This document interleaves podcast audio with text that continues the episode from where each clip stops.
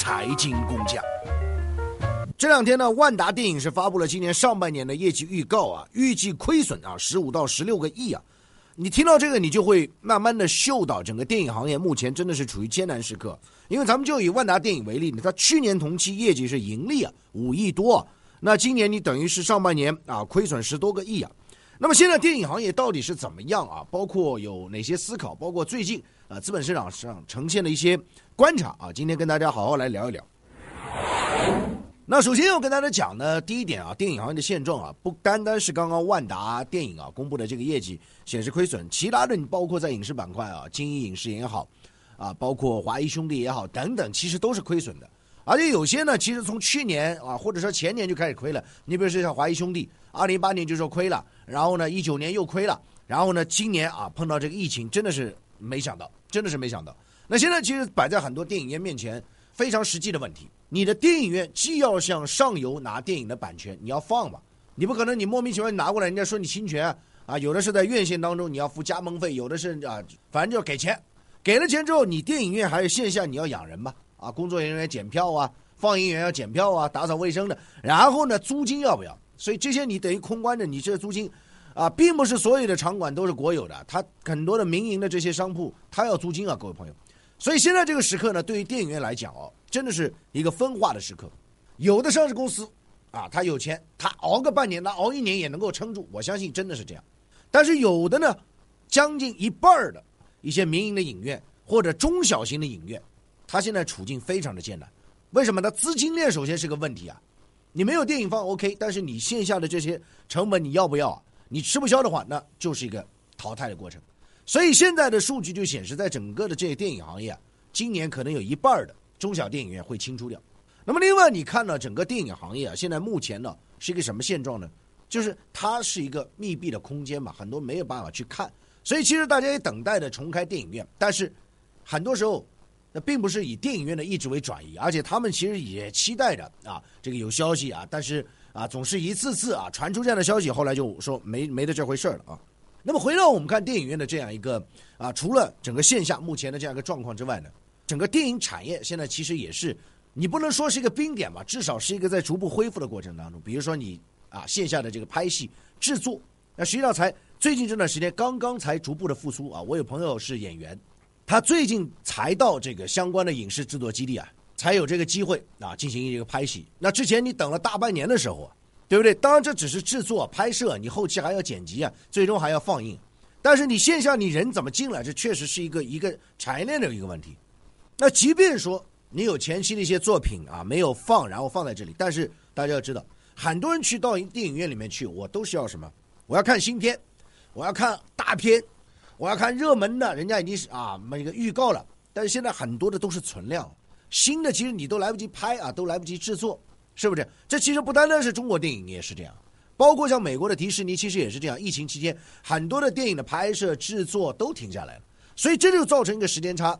你这边都是存货的电影，那边的观众，即便说以后开放，他需要新片，怎么样去磨合，去弥补这样一个需求的欲望不同的这样一个问题，也是一个非常现实的问题。这直接会影响到未来电影院开放的上座率啊。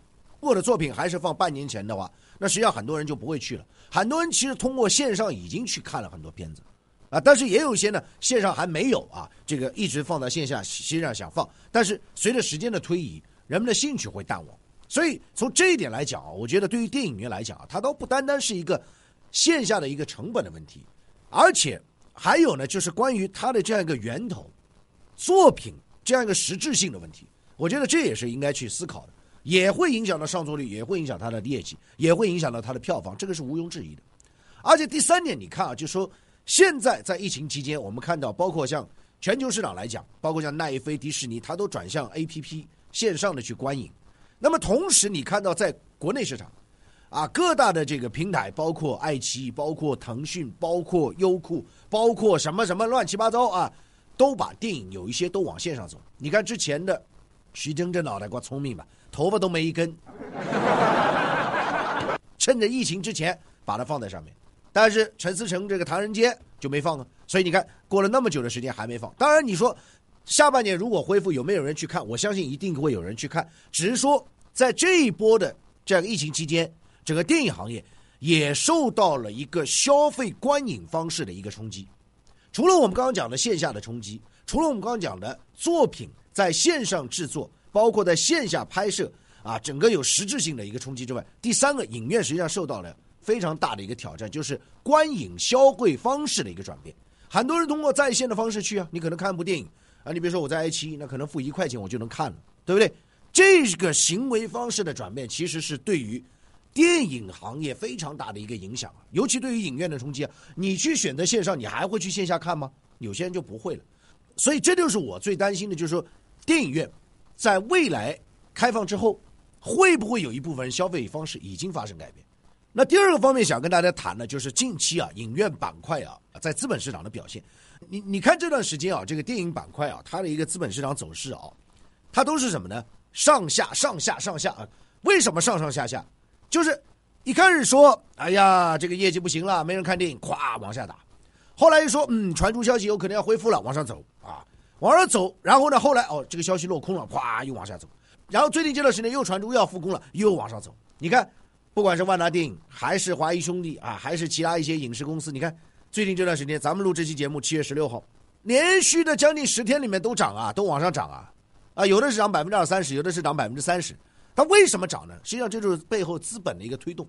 那这其实背后折射出什么呢？折射出实际上就是大家对于这个板块还是有期待的，或者对于这个行业还是有期待的。尤其是资本啊，他们希望这个行业能够复苏，希望能够赶快的能改善业绩。但是问题是什么呢？就是说你现在股价的变化哦，我说句实在话，已经跟你这个。目前的这个市场的一个现状已经没有什么太大关系了，因为市场仍然没有开放，你股价在那上下波动，炒的是什么？我认为不单单是炒预期，更为重要是炒哪家公司能够有实力扛住这一波。我觉得这是非常重要。啊，如果说你的估值非常雄厚，如果说你的品牌效应非常大，我实力非常大，我现金流非常多，那么我能够扛个一年也是没问题的。但是有一些中小的影视公司也好，包括一些中小的影业也好。啊，甚至包括很多民营的在线，它这次就会被淘汰掉。无论从资本市场角度，还是从实际的这样一个线下的角度，会被淘汰掉。这背后就是什么？这背后就是我长期观察，就是中国的电影院和包括电影的屏幕数，实际上总体来讲是供大于求的。因为之前我看到研究过啊，就说你在一些热点的城市啊，比如说一线城市还 OK 啊，但是有一些啊三四五线城市啊。你可能一个非常小的规模的十万左右的人，啊，可能有七八个电影院，屏幕非常多，这就造成了什么呢？电影屏幕和电影院在整个国内分配是不均匀的，资源是不平均的。有的地方不需要那么多，他搞那么多；有的地方呢人很多，但是它相对的平衡。所以这一次的这个疫情啊，说句实在话，很多人讲，哎呀，很多电影院、很多屏幕都要离开。实际上，某种程度上来讲。如果没有这波疫情，它本身也是需要一个淘汰的，只是这次是加速了这个议程。为什么？就是因为有些地方它这个数量太多了，真的是太多了。而且呢，有些啊，说句实在话，有些地方的消费水平不是很高，还要推 IMAX 啊，这个巨大屏幕，一张票一两百块，它不接地气啊，它没有竞争力。所以某种程度上来讲啊，这次的这个疫情实际上是重新洗牌了整个影视行业。不管是在线上还是在线下，我认为某种程度上都再次洗牌了这个行业。那么未来怎么去关注这个行业？我觉得有几点啊，非常值得圈点。第一个呢，我们看到就是说，在上游的一些影视公司，谁握有了泛娱乐的 IP，我认为是真正的核心。什么叫泛娱乐？就是在疫情期间，当全球经济遭遇到一些挑战的时候，你回首看迪士尼在一九三零年代崛起。这样一个过程，包括二战结束之后，迪士尼再次的腾飞，你就会发现里面一些蛛丝马迹。人们要寻求慰藉，人们要寻求开心，人们要寻求泛娱乐的元素，唐老鸭的崛起等等等等。所以，我们实际上啊，在这个过程当中，我认为泛娱乐的时代在影视作品当中已经非常清楚的呈现。谁拥有泛娱乐的 IP 众多的一个精品，对上游影视公司来讲，无疑是一个最重要的元素，也是我们布局去观察非常重要元素。第二点。对于线下的影院来讲，未来一定要寻求转型和变革。电影院如果单单的仅以卖票来作为唯一的收入，我觉得这是不实际的。我们看到越来越多的电影院，它在线下打造这些啊所谓的衍生品的售卖，一些玩具、一些衣服，这些东西往往是未来增值空间比较大，可能它的价值比一张票盈利的更多。另外呢，你看到其实电影院啊，现在还有什么啊周边的配套的一些啊娱乐设施，甚至包括本身属于电影院的这个餐饮等等等等。所以我想，未来的电影院啊，它不单单是一个单个的一个实体，单个的一个影院去容纳去看，更多的我认为会像一个像消费体的一个转型。那么第三点，我想说呢，我觉得对于整个这次的影视行业，一个非常大的一个共振就是什么呢？可能会伴随着。线上加线下的这样一个共存的方式，就是既有很多作品，你可以同时在线上线下同时观看。就是线下的人，他可能选择那种身临其境的震撼感，但是线上呢，我也以比较低廉的价格，你在家里可以通过 VR 眼镜、通过电视来观看，各取所需。